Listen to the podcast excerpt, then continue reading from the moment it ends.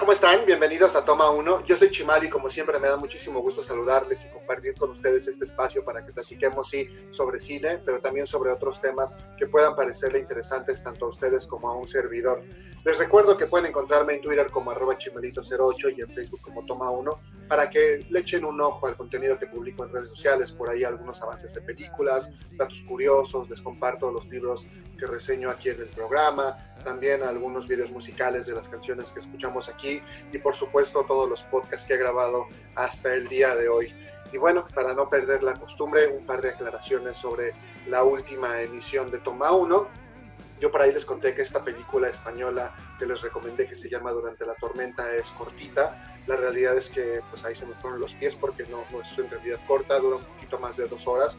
Entonces si tenían pensado verla y pensaban que a lo mejor eh, pues no iban a invertir eh, demasiado tiempo de su vida, igual para que lo tengan en consideración, pero no por ello la película es menos recomendable. Sí creo que deberían echarle un ojo que les va a gustar.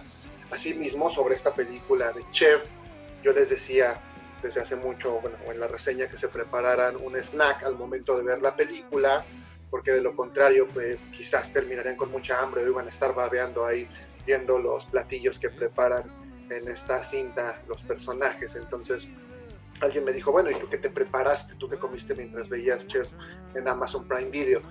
La respuesta es, yo me hice unos molletes para quien nos escuche fuera de México.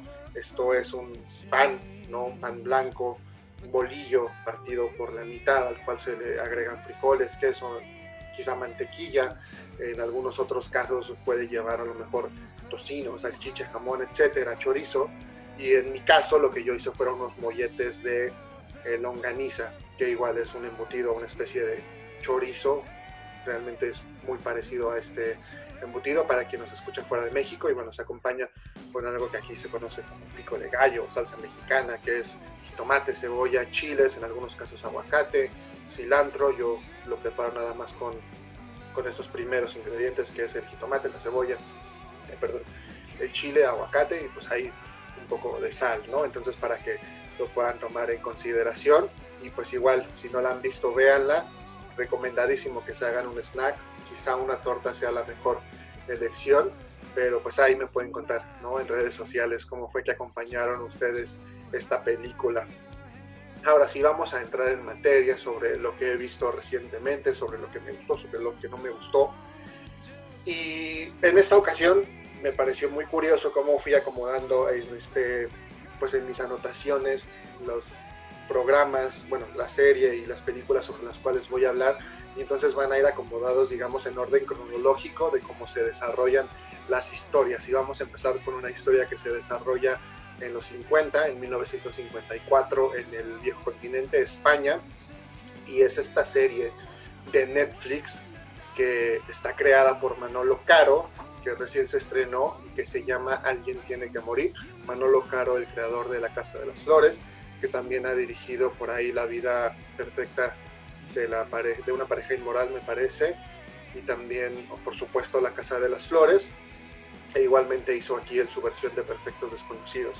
Esta serie, miniserie, en realidad solamente son tres capítulos de menos de una hora cada uno, narra eh, pues las desventuras de una familia española tradicional, eh, además muy conservadora durante el franquismo, la familia Falcón, cuyo hijo eh, Gavino, que es, bueno, es hijo de madre española, que es interpretada por Cecilia Suárez, que es una actriz que ha colaborado, pues creo que en todos los proyectos de, de Manolo Caro y de Padre Español, que en este caso es Ernesto Alterio, un actor que yo vi en una película que se llama El Método, que es buenísima y que seguramente les podré eh, recomendar y reseñar más adelante.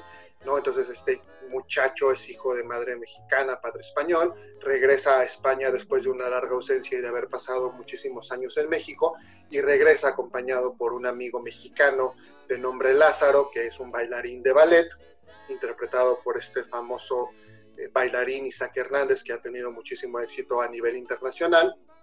Y a partir de ahí se empiezan a desarrollar eh, pues un montón de problemáticas, ¿no? Eh, pues debido a las maledicencias de la gente, a lo mal pensada que puede resultar la gente, a todos los prejuicios que existen en las personas, y por supuesto también al mismo clima que se vivía en España en esos tiempos, ¿no?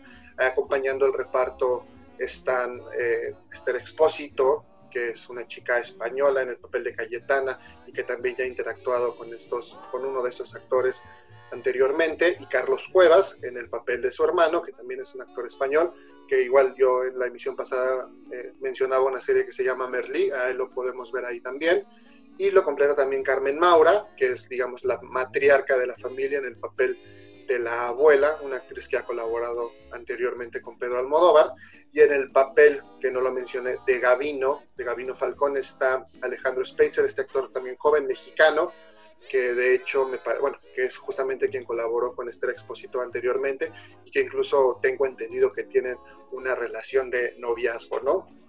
¿Qué hay que destacar sobre esta serie? Bueno, eh, primero que nada, eh, por supuesto, la temática, que viniendo de Manolo Caro es algo ya recurrente, pues tomar, perdón, tocar temáticas eh, de índole LGBT, ¿no? Y también de cómo la sociedad es muchas veces hipócrita, es una, oye, de cómo la sociedad conservadora y tradicional, de muchas maneras esos valores que tienen, pues son pura fantasía o son pura pinta, porque en realidad pues nada de eso existe, además de toda la represión que existe dentro de estas familias conservadoras, ¿no?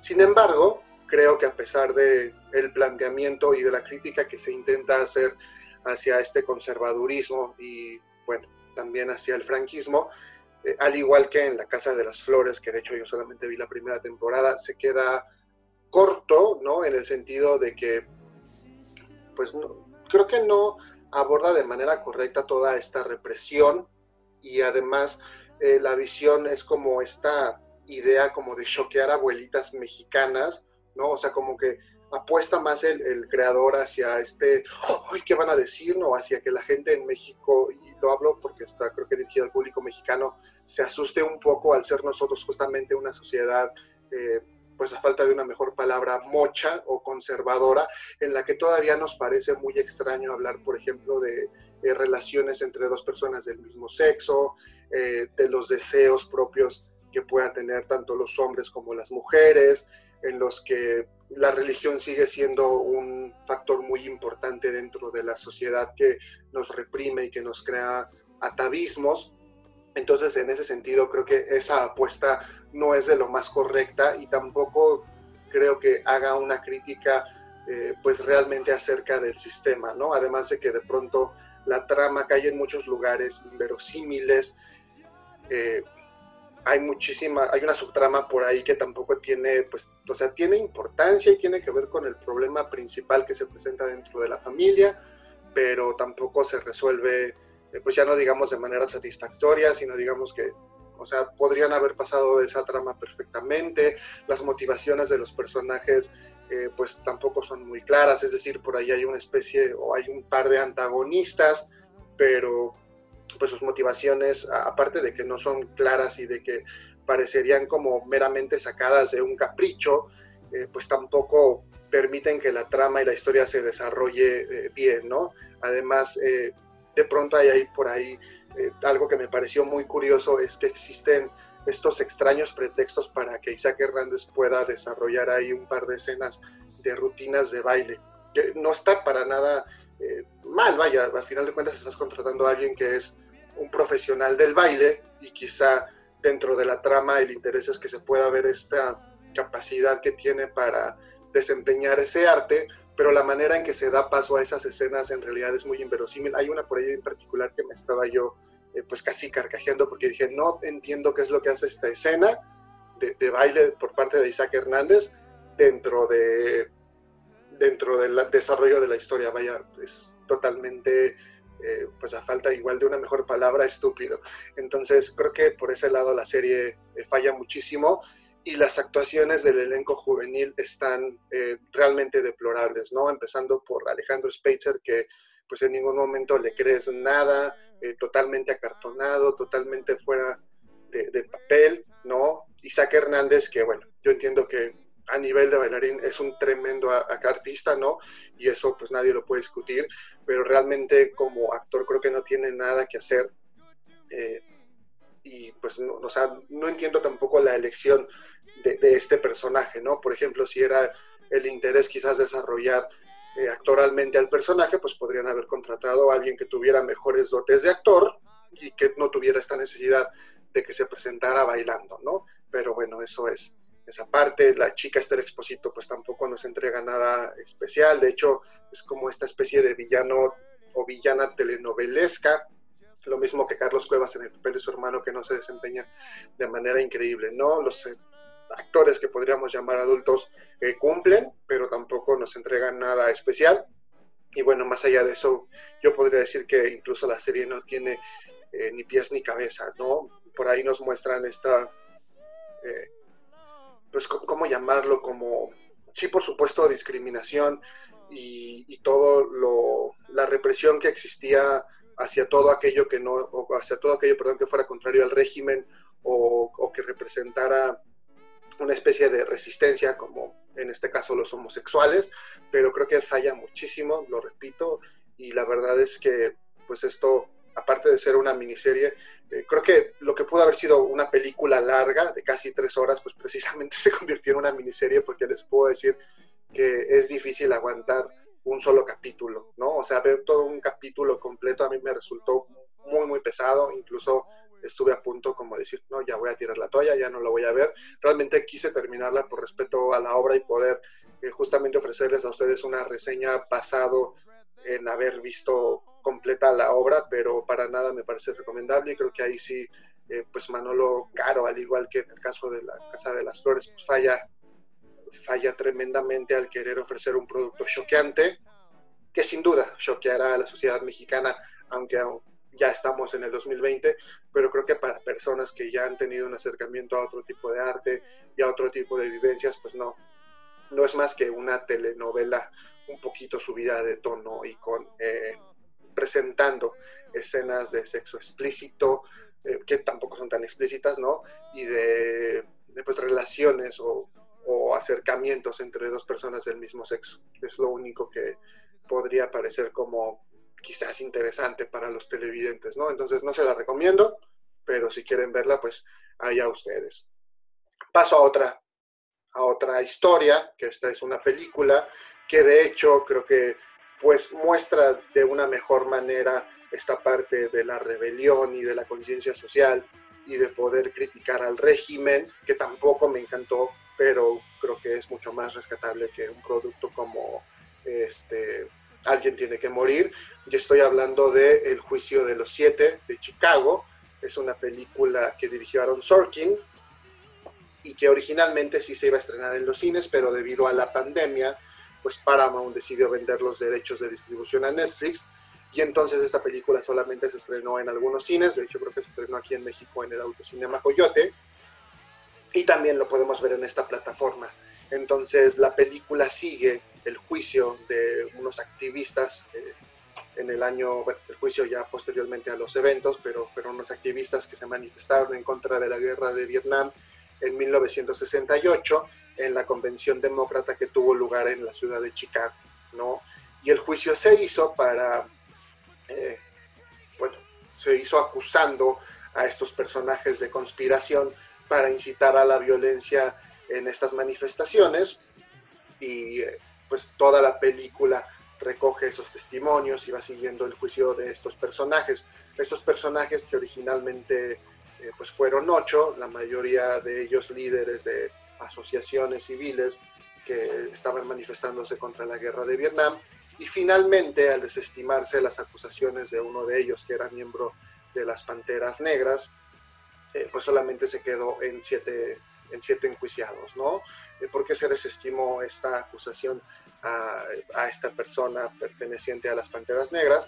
Pues porque él realmente ni siquiera estuvo presente y solamente lo mandaron llamar pues por los prejuicios raciales que existían eh, pues en ese tiempo y, y que de hecho siguen existiendo, pero eso será un tema aparte y pues digamos también como para poder tener una especie de móvil mediante esos prejuicios raciales y para que dentro del jurado, ¿no? Si tenían este tipo de eh, inclinaciones hacia discriminar a las personas afroamericanas, pues fuera más fácil a lo mejor eh, poder declarar culpables a los enjuiciados, ¿no? El juicio muestra, pues sí, esta interés que existía en que se declararan culpables y esta parcialidad que existía por parte del sistema judicial estadounidense en relación con esta temática, ¿no? ¿Quiénes son los actores que interpretan a los personajes? Está Sacha Baron Cohen, que está para la segunda parte de Borat, por cierto, en Amazon Prime Video, como fundador miembro de los Jeepies. También está Eddie Redmayne, de, eh, que sale en esta película de Animales Fantásticos o La chica danesa, ¿no? También lo vimos ahí, como Tom Hayden, que también es un líder de una asociación estudiantil. Está Alex Sharp como Rennie Davis, compañero del personaje de Eddie Redmayne, Eddie Redmayne perdón, que es Tom Hayden. También está Jeremy Strong como Jerry Rubin, que igual que Sasha Baron Cohen o su personaje, que es Abby Hoffman, pues fueran los cofundadores de los Jeepies. También está John Carroll Lynch como David Dellinger, que era igual líder de otra asociación en contra de la guerra de Vietnam. También está Noah Robbins como Lee Weiner y Daniel Flaherty como John Freund.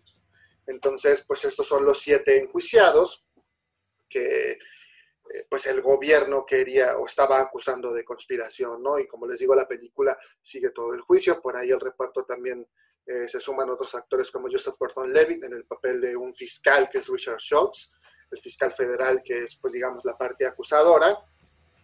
Y bueno, toda la película va, eh, además de relatando, por supuesto, los hechos del juicio, relatando los hechos que tomaron lugar durante estas manifestaciones en torno a la Convención Nacional Demócrata en Estados Unidos. Como lo habíamos mencionado en un programa anterior cuando platicábamos de los chicos de la banda, pues eran tiempos de cambio, eran tiempos en los que efectivamente seguía existiendo muchísima eh, represión y en la que en algunos lugares y alrededor, bueno, en algunos lugares alrededor del mundo se fueron gestando varios movimientos en torno a esta conciencia que estaba despertando alrededor de la sociedad, en la que sobre todo los jóvenes tomaron parte para protestar en cosas que no les parecían o con las que no estaban de acuerdo del sistema. ¿no? Una de ellas pues, fue la guerra de Vietnam la que motivó todos estos movimientos y que, y bueno, a, partir de ahí también surgieron muchísimas otras manifestaciones. Eh, no solamente sociales, sino también culturales. En ese sentido, pues la película creo que está bien, ¿no? Tiene por ahí algunas lagunas que lo platicaba yo aquí con mi esposa que la vimos juntos, o sea, como que de pronto nos perdíamos en que siguió en el juicio, tiene ahí unos saltos como en el tiempo, entonces ya no sabes exactamente qué fue lo que pasó de tal o cual escena. Creo que ahí, eh, pues de pronto el espectador se puede confundir un poquito, las actuaciones igual creo que cumplen eh, pues bien, refleja ese momento histórico, aunque sí creo yo de manera un tanto eh, pues parcial o obviamente desde la visión de quienes fueron enjuiciados, ¿no? Entonces, en ese sentido creo que eh, pues siempre existirán las dos partes, ¿no? Y las dos versiones y por supuesto eh, cuando un movimiento puede llegar o no a manifestarse de manera ah, violenta o incitar a la violencia, entonces eh, pues muchas cosas pueden llegarse a salir de control. Entonces, en ese sentido, creo que también la película invita a la reflexión al ver de qué manera pues puedes ver incluso a, personas ¿no? que somos o que pertenecen a una misma nación enfrentados por todas estas diferencias ideológicas eh, y estando dispuestos incluso a llegar a la violencia para poder zanjar esas diferencias. Y bueno, lo que sucedió en la vida real es que al final de cuentas eh, pues estos acusados fueron, o sea, no fueron encontrados culpables de estas imputaciones, de estos cargos de conspiración, dos fueron completamente absueltos y el resto, este, pues sí tuvieron ahí, fueron declarados de incitar a la violencia, no como conspiración, pero sí de incitar a la violencia, y sí fueron sentenciados a prisión. Posteriormente se revisó el caso y se llegó a la conclusión de que pues se iban a desestimar estas acusaciones. También tenían ahí unas acusaciones por desacato, sin embargo nunca procedieron a encerrarlos y tampoco tuvieron que pagar multas, ¿no? Lo que podría considerarse a lo mejor un final feliz. Eh, sin embargo, creo que la película pues sí nos muestra una época distinta, por supuesto, a la que vivimos hoy. Estamos hablando de ya 52 años de diferencia en las que las preocupaciones de la sociedad eran otras, en las que las tensiones políticas eran evidentes, evidentes, perdón, estamos hablando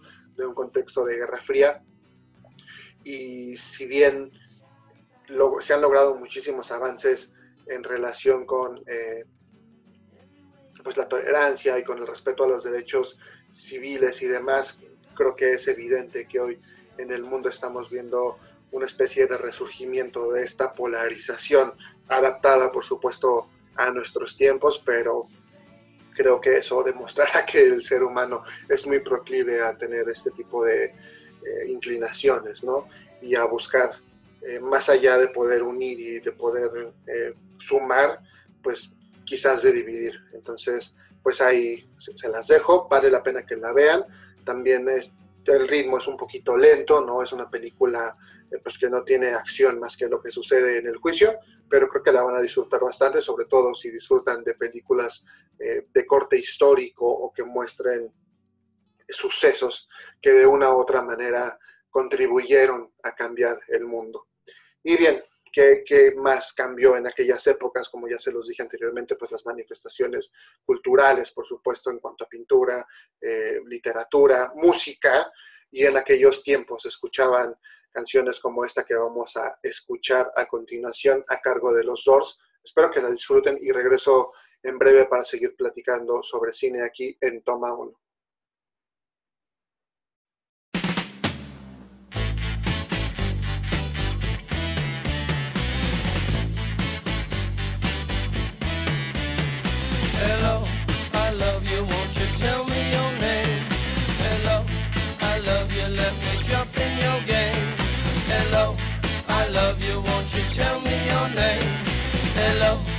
I love you, let me jump in your game. She's walking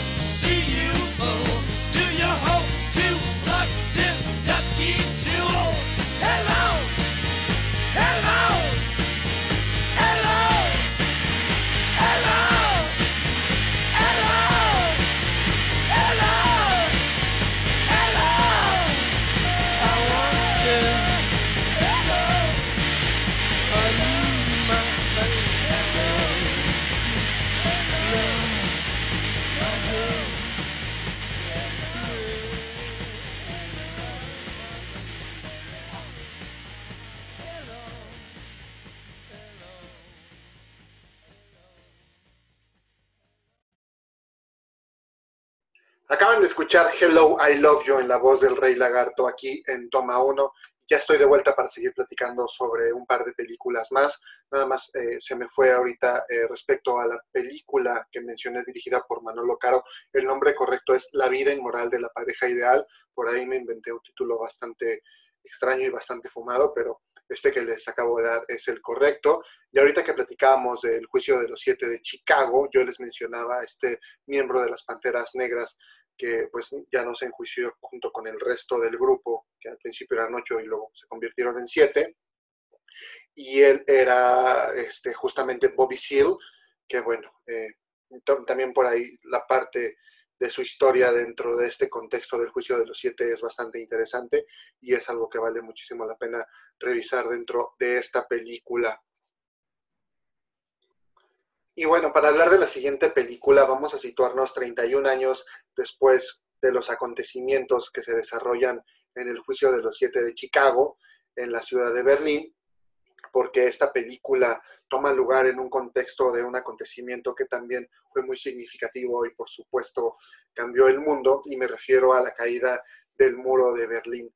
Es una película que cuando yo la vi, la verdad es que me gustó muchísimo, yo la vi en la universidad, eh, ya les había yo platicado que yo estudié relaciones internacionales y bueno, por la temática de la película, una profesora nos la puso ahí en clase para que después hiciéramos un análisis o un ensayo sobre la misma. Y la verdad es que cuando la vi me pareció una película genial, tiene un humor muy peculiar, es entre pues, comedia dramática, por llamar el género de alguna manera. Y eh, bueno, es una película del año 2003 dirigida por Wolfgang Becker.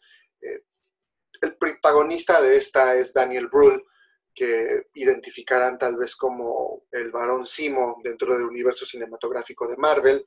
También lo pudimos ver en Bastardo sin Gloria.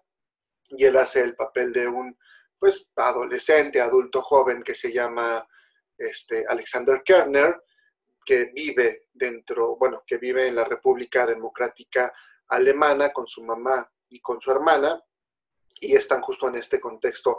La película empieza unos días previos a la caída del muro de Berlín. La situación interesante aquí es que la mamá de Alex, pues es una tremenda partidaria y seguidora del régimen, es una mujer que está completamente comprometida con su país, ¿no? con, con su nación, que es justamente la, República Democrática Alemana, o lo que también se conocería como Alemania Oriental, cuyo esposo, un doctor, eh, pues huyó a, a, la República Federal de Alemania o Alemania Occidental, y pues ella se quedó ahí con sus dos hijos y se refugió dentro del partido y encontró ahí pues a su familia y su razón de ser.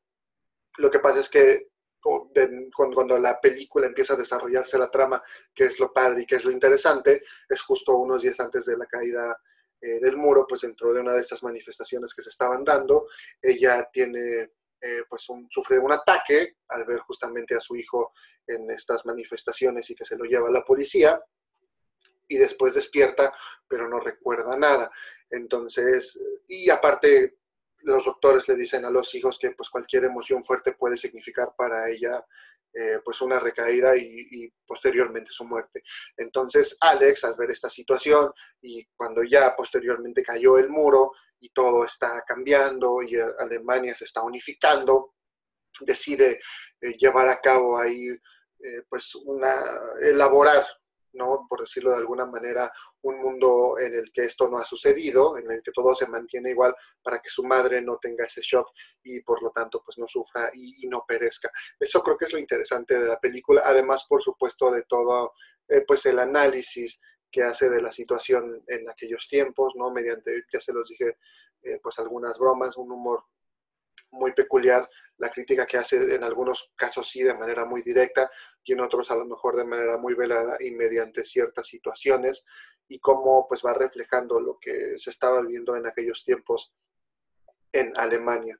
Creo que lo más interesante de la película, les repito, es eh, pues toda esta pantomima que hace él para evitarle ese dolor a su madre, todo lo que busca y todo lo que recupera para que la señora eh, pues no se sienta mal, que en ese sentido creo que es como más que una película sobre el tema político que sí lo toca y que es muy relevante y que es muy importante sobre las relaciones familiares y sobre el amor que este hijo puede tener hacia su madre, ¿no? Y la manera en que busca a toda costa que pues ella pueda sentirse feliz.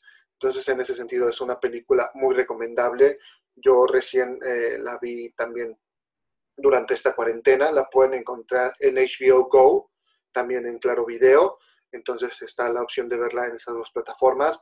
Eh, también creo que es importante abrirnos ¿no? a, otras posibilidades fuera del cine de Hollywood.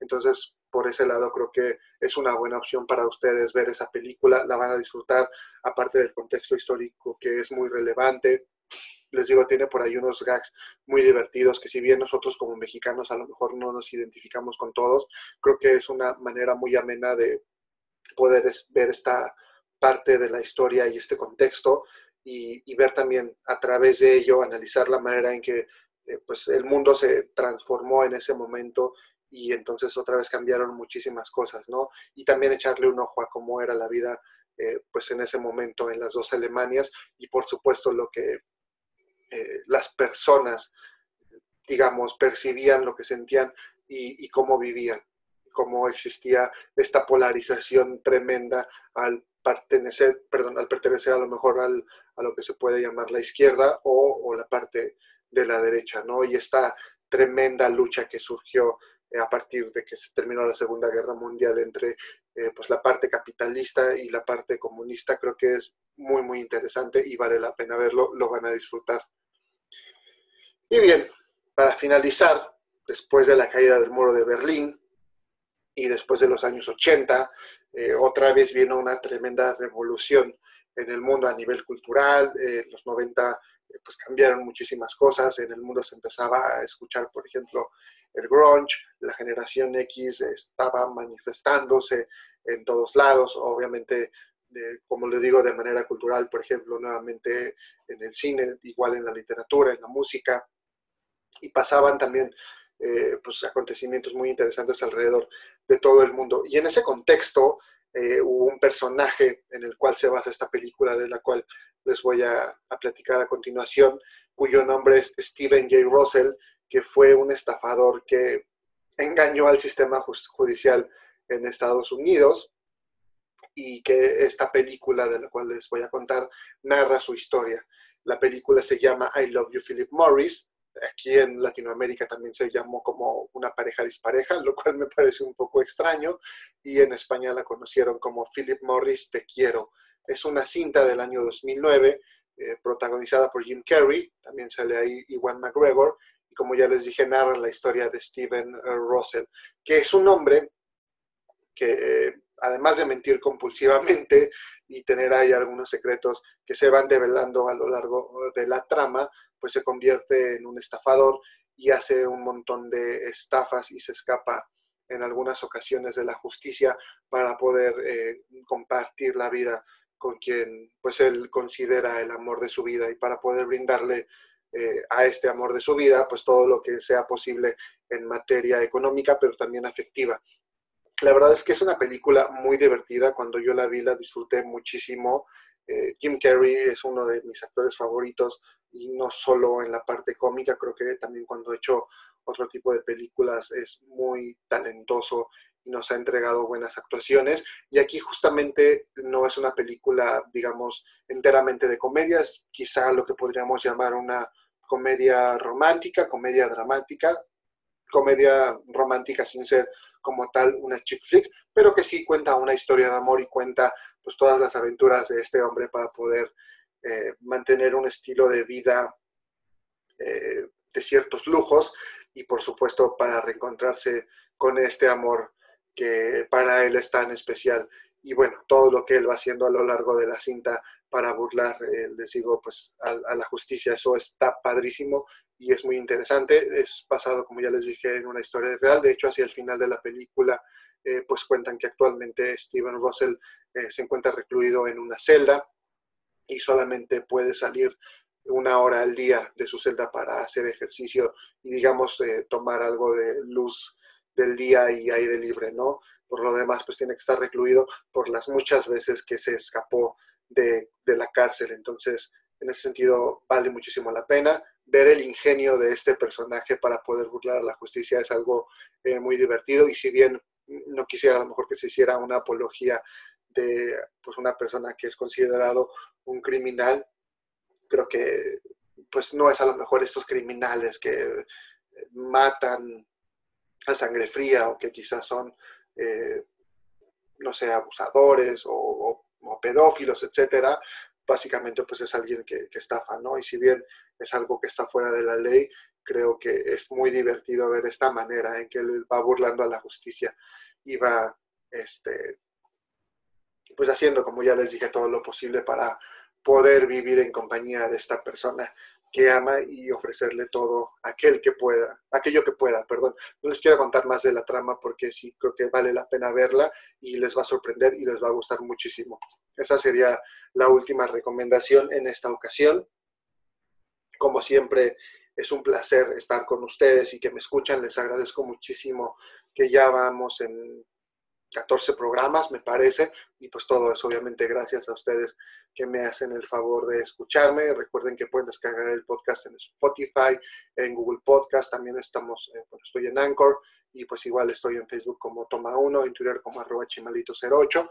Y para finalizar, los voy a dejar con una canción que se llama More Than Words de Extreme. En esta ocasión, la rola no tiene nada que ver con las películas que estamos viendo, bueno, sí un poco porque es una canción de los 90, que es la época en la que se desarrolla esta historia de I Love You Philip Morris, pero más bien porque recién estuve yo sufriendo muchísimo por una muela, de hecho me hicieron eh, una endodoncia.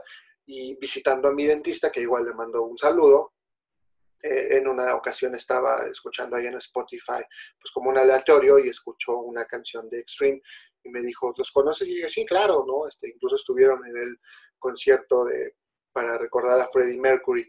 Entonces, me acordé que Extreme y esta canción me, gustan, entonces pues la quiero compartir con ustedes, ahorita que hablamos de los años 90.